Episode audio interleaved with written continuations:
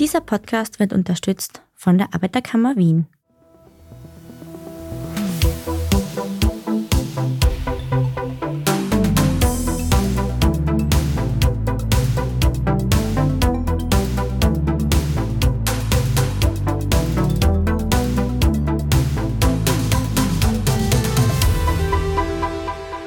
Ihr hört Edition Zukunft, den Standard-Podcast über das Leben und die Welt von morgen. Mein Name ist Julia Beirer. In der 8000 Einwohnerinnen-Gemeinde Wattens in Tirol fällt ein Name besonders häufig: Alexander Oerler. Er wird meistens dann genannt, wenn es um kreative Initiativen zur Belebung und Verschönerung des Ortskernes geht. Er hat viele Ideen, heißt es oft, und die braucht es auch. Nicht nur in Wattens, sondern in ganz Österreich. Denn nicht durchdachte Raumplanung führt immer häufiger zum Aussterben von Ortskernen. Über einige Ideen und Initiativen von Alexander Oerler spreche ich heute und versuche die Fragen zu beantworten, was Ortskerne in Zukunft leisten müssen, um schöner, gemütlicher und besser besucht zu sein. Herzlich willkommen, Alexander Oerler. Hallo, danke für die Einladung. Für unsere ZuhörerInnen noch eine Info vorab. Wir stammen ja beide aus Tirol und dort sieht man sich untereinander eigentlich nicht, also machen wir das auch heute im Podcast nicht. Alexander, bevor wir über deine konkreten Projekte und Ideen sprechen, warum braucht es denn überhaupt einen belebten Ortskern? Ich denke, ohne lebendigen Ortskern erstarrt ein Ort. Also ich denke, ein Dorf lebt schon stark von Austausch, von Begegnung, von den Zufällen, die damit einhergehen. Ja. Und was braucht es ganz generell, damit sich Menschen gerne an öffentlichen Plätzen aufhalten? Was müssen Ortskerne leisten und bieten? Was es braucht für einen Aufenthalt, glaube ich, ist einmal so ein bisschen so schwammig umschrieben, so menschliche Atmosphäre. Sprich, ich gehe irgendwo hin, fühle mich als Mensch wohl, ich fühle mich wohl, sicher, ich finde so kleine Anreize, die mich anziehen, die vielleicht auch meine Interessen treffen. Und so grundsätzlich glaube ich auch, braucht es einfach diese Durchmischung. Mehrfachnutzung, viele verschiedene Ebenen. Kannst du da vielleicht ein bisschen konkreter werden und einmal Beispiele nennen? Was wären denn diese Ebenen und Mischnutzungen? Ich glaube, so ganz stark lebt ein Ortskern oder ein Dorf, eine Gemeinde insgesamt vom öffentlichen Raum, der in den letzten Jahrzehnten, glaube ich, schon stark aufs Auto ausgerichtet war und wo man so ein bisschen den Menschen in dem ganzen System auch ein bisschen übersehen hat. Also auch wie in Wattens. Wir haben diese Wohngebiete, die in den letzten Jahrzehnten entstanden sind und wo die auf dem Weg dahin, also wenn du die zu Fuß in dieses Wohngebiet bewegst, da ziehen so ein bisschen die Lebensgeister in dir aus. Weil, und dieser Weg, der fühlt sich einfach viel länger an, als er tatsächlich ist. Und auf dem Weg dahin, also, also auf, dem fußläufigen Weg, es ist eigentlich die ideale Geschwindigkeit, um eine Umgebung aufzunehmen. Und ich glaube, dass es da wieder, um zurückzukommen auf die Ortskerne, dass es hin zu dieser Fußläufigkeit, das sind die Erdgeschossflächen zum Beispiel ganz wichtig. Also was passiert da? Habe ich da einfach nur die blanken Mauern oder habe ich, habe ich Fenster, wo ich reinschauen kann, wo ich etwas entdecken kann. Aber dieses Schauen ist äh, einmal ganz wichtig. Dieses Schauen auch in dem Sinne, ich kann mich einfach irgendwo schon einmal ausrasten, hinsetzen. Und zwar dahin, wo es auch, ruhig ist. Also die, ich stelle diese Bänke nicht ganz zufällig irgendwo hin, wo es halt gerade Platz hat, sondern da gehört ja auch viel mehr hin, viel mehr dazu, wenn ich mich da hinsetze. Wohin schaue ich denn, wenn ich auf der Bank zum Beispiel sitze? Und ich glaube, so Ortskern lebt ja auch stark von dem, dass sie die Leid beobachten kann. Nicht so Ortskern ist ja immer ein Stück weit auch Theater. Ich sitze da und ich beobachte die ganzen verschiedenen Figuren und was sie machen und wie sie tun. Also wenn das gut gemacht ist und gut funktioniert, glaube ich, dann schaue ich in einer Stunde kein einziges Mal auf mein Handy. Also dieses Verweilen, denke ich, ist da auch ganz wichtig. Und auch dieses Konsumfreie. Also einmal, glaube ich, braucht es in einem Ortskern dieses Einkaufen. Ich glaube, das war ja ist ja seit Jahrhunderten stark mit, mit Orts- oder Stadtkernen verwoben aber eben auch das andere. Also wo gibt es Möglichkeiten, dass sich Zivilgesellschaft ausdrückt?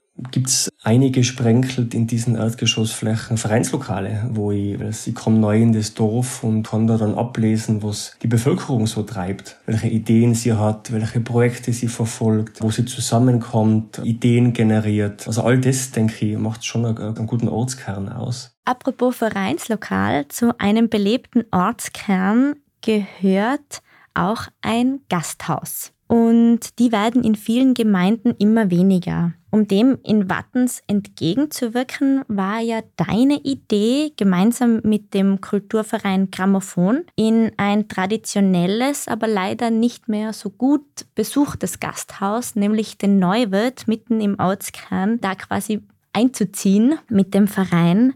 Neben der Gaststube ist also ein Kultur- und Gemeinschaftshaus entstanden. Wie ist das zustande gekommen? Also diesen Gasthof Neuwirt gibt's schon sehr lange. Wie lange genau, weiß ich nicht. Also wir haben da bislang keine Urkunde gefunden. Seit 1919 habe ich mal gelesen. 1909 wurde der Saal gebaut, wo davor der Stall oder der Dennen gestanden ist. Und ich denke mal, es ist damals schon stark mit der Entwicklung, also mit dem Aufschwung, wenn man von Wattens ähm, zusammengehängt. Über Swarovski sind dann viele Arbeiter nach Wattens gekommen, die ihren bäuerlichen Hintergrund ja sowas wie Freizeit nicht gekannt haben. Dann über diese strukturierte Arbeit ist dann sowas wie Freizeit aufgekommen. In der Freizeit haben sich Vereine gegründet. Wir haben gehabt damals um die Jahrhundertwende einen Mandolinenclub zum Beispiel, einen Bartträgerverein hat es gegeben, einen Pfeifenraucherverein. Und die haben natürlich alle irgendwie so ihre Platzeln gebraucht, um ihre Versammlungen abzuhalten. Und dieses ist nur meine Mutmaßung, dass in dieser Zeit der Gasthof Neuwirt da offenbar einen guten Geschäftssinn gehabt hat und den statt diesem Dennen dann diesen Saal gebaut hat. Es gibt zwei alte Fotos, wenn die anschaust, also ein richtig ein schöner, schöner Innenraum, richtig eine schöne Architektur, so wie ein Stadtsaal schaut das aus. Also richtig mit Stil. Die haben was wollen damals. Und der Saal war seitdem einfach ganz wichtig für das gesellschaftliche Leben in Wattens. Er ist dann einmal abgebrannt zwischendrin, man hat ihn neu aufgebaut in der Form, wie er heute dasteht. Und so mit Ende der 80er ist es dann alles ein bisschen bergab gegangen. Die Versammlungen haben sich an andere Orte verlagert. Es waren dann auch so neue Generationen äh, da oder die Nachfolger, wo das dann ein bisschen beschwerlicher geworden ist, diesen Saal aufrecht zu erhalten. Irgendwann ist das ganze Ding eingeschlafen und ich habe mich erinnert, wie mir mein Papa als kleiner Bub mal auf ein Konzert mitgenommen hat. Ich glaube, eh so die, wie hat's denn geheißen, die Extremschrammeln oder so, haben da gespielt, wenn ich da richtig liege. Da hat der damalige Kulturverein gemacht. Dann habe ich selber einen Kulturverein mitgegründet, 2009, und wir waren immer auf der Suche nach einem Ort, wo man einfach gut Kulturarbeit äh, betreiben kann. Und ich habe mich dann erinnert, dass mir der Papa ja damals in diesen Saal mitgenommen hat. Und dann bin ich da rein und dann hat mir der Andi, also der Wirt, hat gesagt, ja, muss mit meiner Mama reden, also mit der Gitti, weil die hat da Sagen. Bin ich zur Gitti, dann hat der gesagt, ja, muss mit Andi reden, weil der hat das Sagen. Dann bin ich ein bisschen so hin und her geschickt worden. Aber jedenfalls haben wir dann dieses Konzert damals machen können und seitdem mit der kleinen Unterbrechung sind wir da in dem Neuwirt aktiv. Wir haben dann in seit 2020 auch aufgemacht, so ein bisschen wegzugehen von dieser klassischen Veranstaltungsarbeit und haben dann diese Idee von diesem regionalen Kultur- und Gemeinschaftshaus geboren. Mit der Idee, weil wir in einem alten Gasthof oder in einem Gasthaus an sich sein, dass das ein möglichst offener Raum wird, der möglichst alle Altersgruppen, Interessen und Akteurinnen und Akteure in Wattens anspricht. Und welche Programmpunkte gibt's jetzt aktuell im Neuwirt? Wir müssen uns immer wieder das so vor Augen führen, dass wir in Watten sind, also einer sehr stark industrialisierten Gemeinde. Und auf das versuchen wir auch das Programm auch ein bisschen abzustellen. Was jetzt passiert, ist zum Beispiel jeden ersten Samstag im Monat gibt es das offene Haus.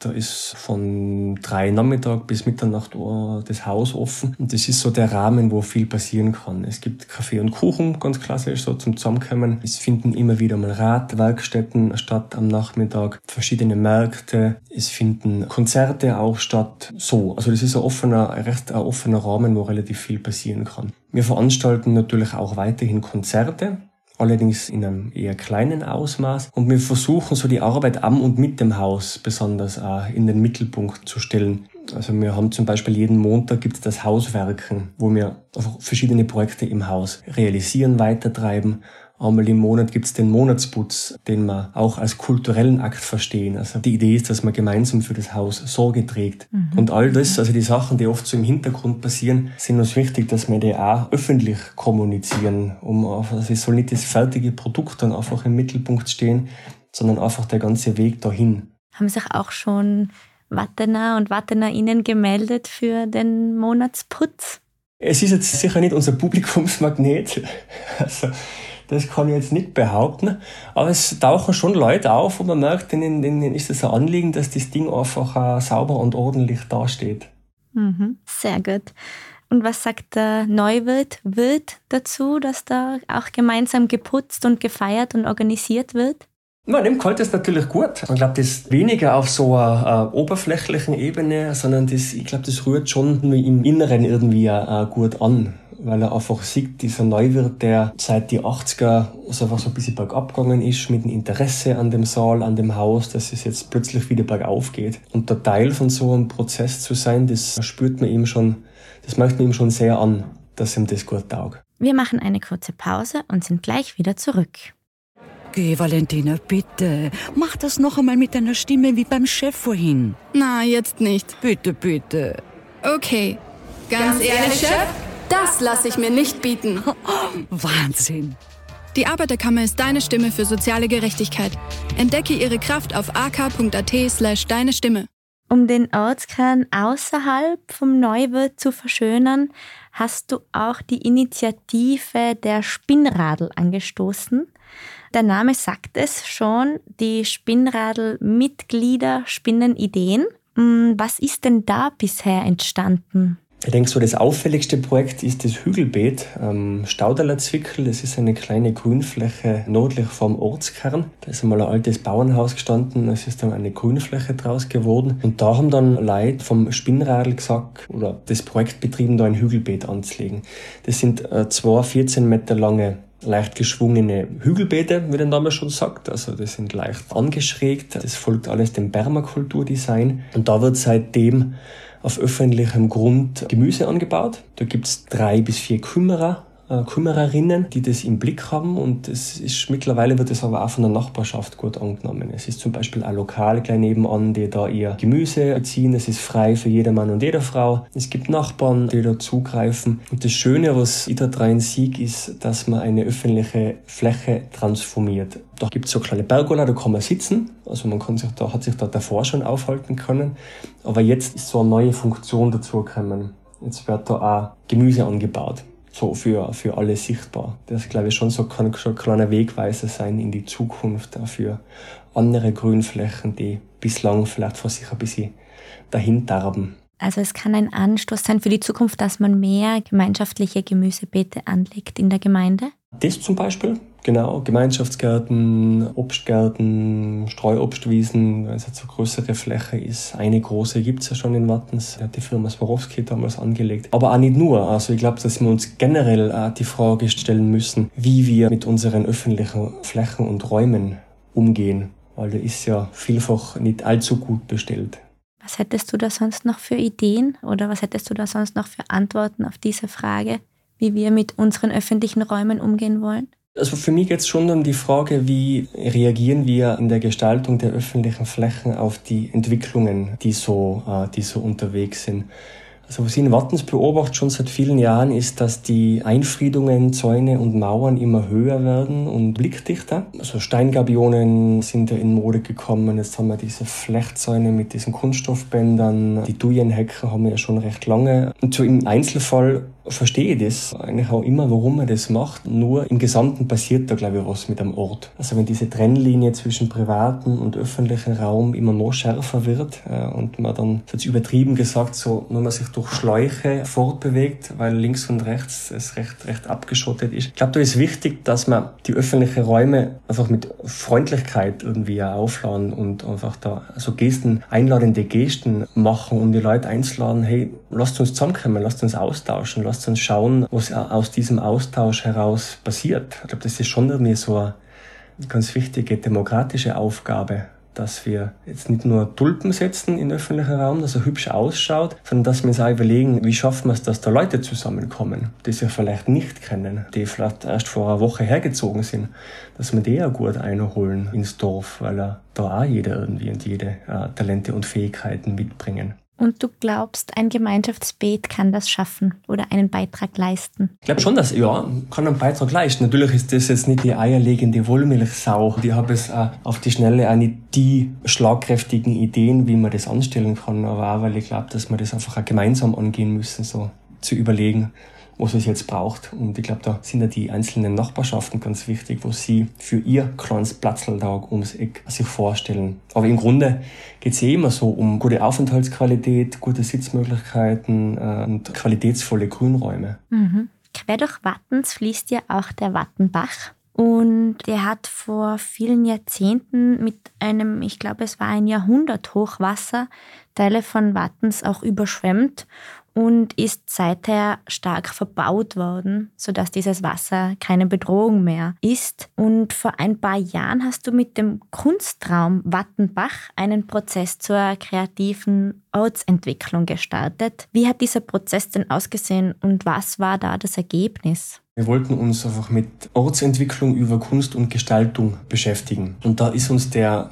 Wattenbach als recht geeignetes Element äh, vorgekommen, nachdem man einfach durch den ganzen Dorf fließt, nachdem man ständig drüber muss, wenn man in Ortskern hinein muss und weil er einfach auch irgendwie was das ausstrahlt oder so ein bisschen in Erinnerung ruft, warum Gestaltung äh, auch wichtig ist. In der damaligen Zeit, wie das, das muss ich vielleicht kurz ausgreifen, damals, wie das große Hochwasser gekommen ist, 1965 war das, da war Wattens am schwersten betroffen. Es hat viel Zerstörung gegeben, zum Glück keine Todesopfer. Bis dahin ist der Wattenbach, glaube ich, jedes Jahr mal über die Ufer gekommen. Das war irgendwie normal, man hat damit gelebt. In diesem Jahr 1965 hat er sehr hart zugeschlagen und in dieser Zeit hat man dann, also alles war im Aufschwung, die technischen Möglichkeiten gehabt, diesem Problem ein für alle Mal den Garaus zu machen. Und man hat da begonnen, den Wattenbach einfach zu verbauen. Und heute steht diese Verbauung da, als es ist ein ziemlich harter Eingriff gewesen. Also heute wird es durch den Naturschutz gar nicht mehr durchgehen, so wie man das damals gemacht hat.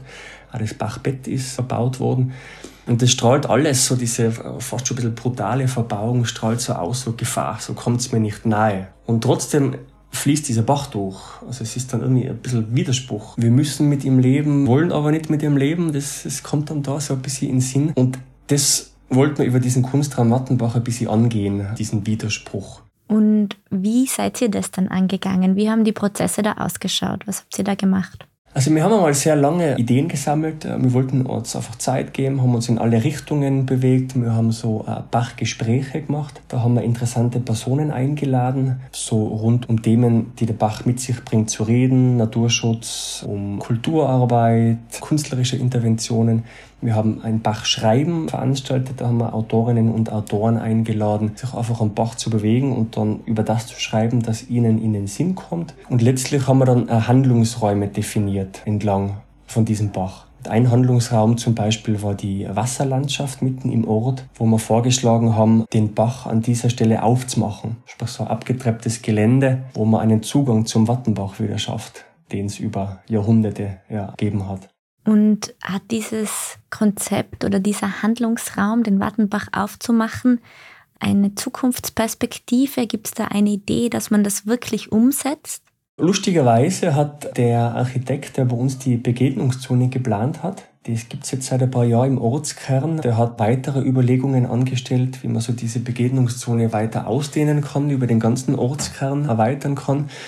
Und interessanterweise ist er von sich aus mit der gleichen Idee aufgekommen, genau an dieser selben Stelle diesen Bach aufzumachen. Sprich, da kommt es jetzt schon einmal vor.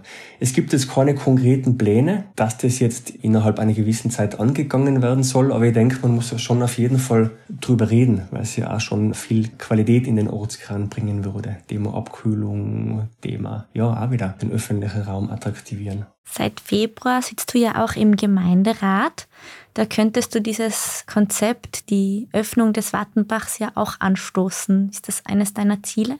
Es ist jetzt nicht mein hauptrangiges Ziel, weil wir jetzt schon mit ziemlich vielen anderen Themen eingedeckt sind. Aber es schwingt schon mit, weil wir jetzt äh, nächstes Jahr in dieser genannten Erweiterung der Begegnungszone weiterkommen wollen. Also da wollen wir jetzt schon konkrete Überlegungen anlegen, die dann in Pläne auch einmünden sollen, wo und wie man die Begegnungszone erweitern. Und wer weiß, vielleicht kommt ja diese Wasserlandschaft da dann doch bald einmal vor. Hat sich dein Zugang zur Ortskernverschönerung eigentlich verändert, seit du im Gemeinderat bist und auch die konkreten Kostenzahlen dahinter siehst? Von den Kosten her weniger, also da sehe ich eigentlich weniger das Problem, weil ich glaube, man kann da schon sehr, sehr gute Eingriffe machen, ohne dass sie viel kosten. Oder wo man dann einfach in Relation sagt, das ist es uns wert. Ich glaube, es wird sehr oft sehr viel Geld ausgegeben, wo man vielleicht gar nicht so genau drüber nachdenkt ob das jetzt das die, die bestmögliche Lösung ist. Eher verändert hat sich mein Zugang in der Hinsicht, dass ich gesehen habe, wie wichtig eben diese Konsensbildung ist und dass diese oft mehr Zeit braucht, als ich vorab gemeint habe. Also das gut Ding braucht Weile, das zeigt sich schon auch in der Gemeindepolitik. Aber ich glaube, das ist einfach wichtig, dass man trotzdem eben dranbleibt und schaut, dass es nicht zu viel Zeit dann bekommt.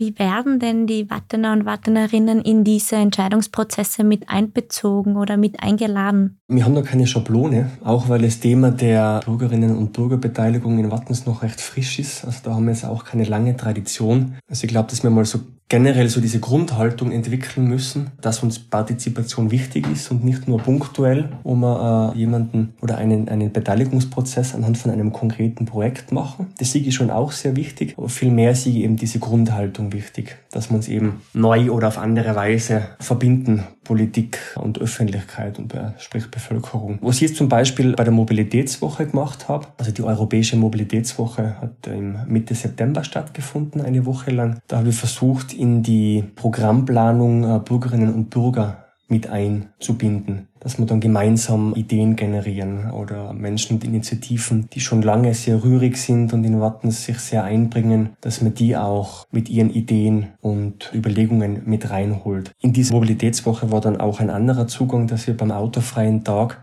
gesagt haben, nicht wir als Gemeinde stellen das Programm hin, stellen die Unterhaltung hin, sondern liebe Bürgerinnen und Bürger, bitte baut euch ein. Diese Straße, also mitten im Ortskern, die wir da gesperrt haben, lebt nur durch euch. Also bringt eure Frisbee-Scheiben, eure Musikinstrumente, eure Jonglierbälle, was auch immer und belebt die Straße. Also machen wir gemeinsam, stellen wir gemeinsam dieses Programm auf. Dein Konzept zur Europäischen Mobilitätswoche ist ja sehr gut angekommen. Du hast dafür den österreichischen Mobilitätswochenpreis erhalten in der Kategorie unter 10.000 EinwohnerInnen. Was haben denn die Wattener und Wattenerinnen zu deinem Konzept gesagt? Ist es gut angekommen? Also ich habe besonders im Vorfeld gemerkt, dass es sehr positive Resonanzen gibt auch vor Ort. Also die Leute waren dankbar, dass wir zum Beispiel das Verkehrskonzept präsentiert haben, dass wir präsentiert haben, auf welchem Stand die Planungen rund um den Bahnhofsneubau sind. Also dass wir dann nicht nur Unterhaltung anbieten, sondern auch eben diese substanziellen Infos, da hat es einmal viel Freude gegeben. Ich muss schon auch sagen, also das Programm, also sie haben uns jetzt nicht die Türen eingerannt, aber ich glaube auch, weil sich das auch erst so ein bisschen entwickeln muss, dass Menschen äh, eingebunden werden. Mhm. Das mhm. passiert einfach nicht über Nacht. Ja, aber so grundsätzlich so waren die Rückmeldungen durchwegs positiv. Zum Stichwort Entwicklung meine abschließende Frage. Wo siehst du die Zukunft von Ortskernen? Werden das eher Orte der Begegnung oder ziehen sich gerade am Land die Menschen lieber in ihren privaten Garten zurück? Ich glaube, dass beides passieren wird. Also, dass sowohl die Ortskerne Orte der Begegnung werden, als auch, dass Menschen sich gern in ihren privaten Gärten aufhalten.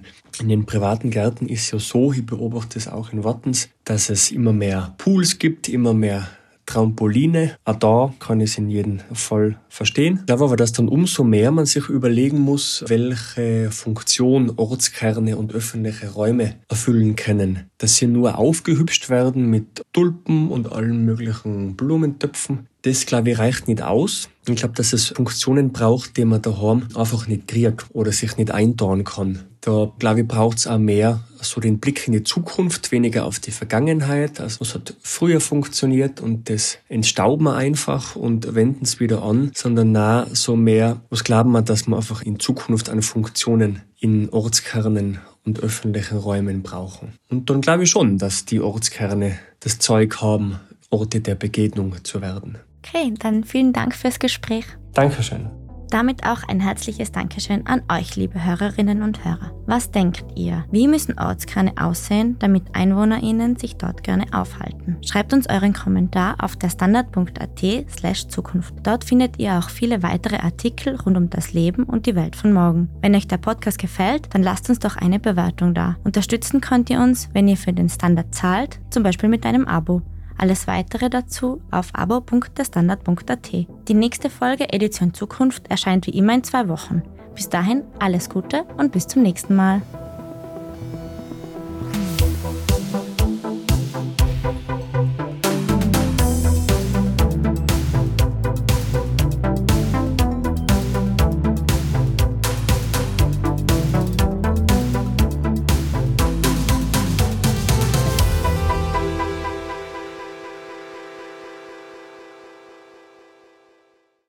Okay, Valentina, bitte. Mach das noch einmal mit deiner Stimme wie beim Chef vorhin. Na, jetzt nicht. Bitte, bitte.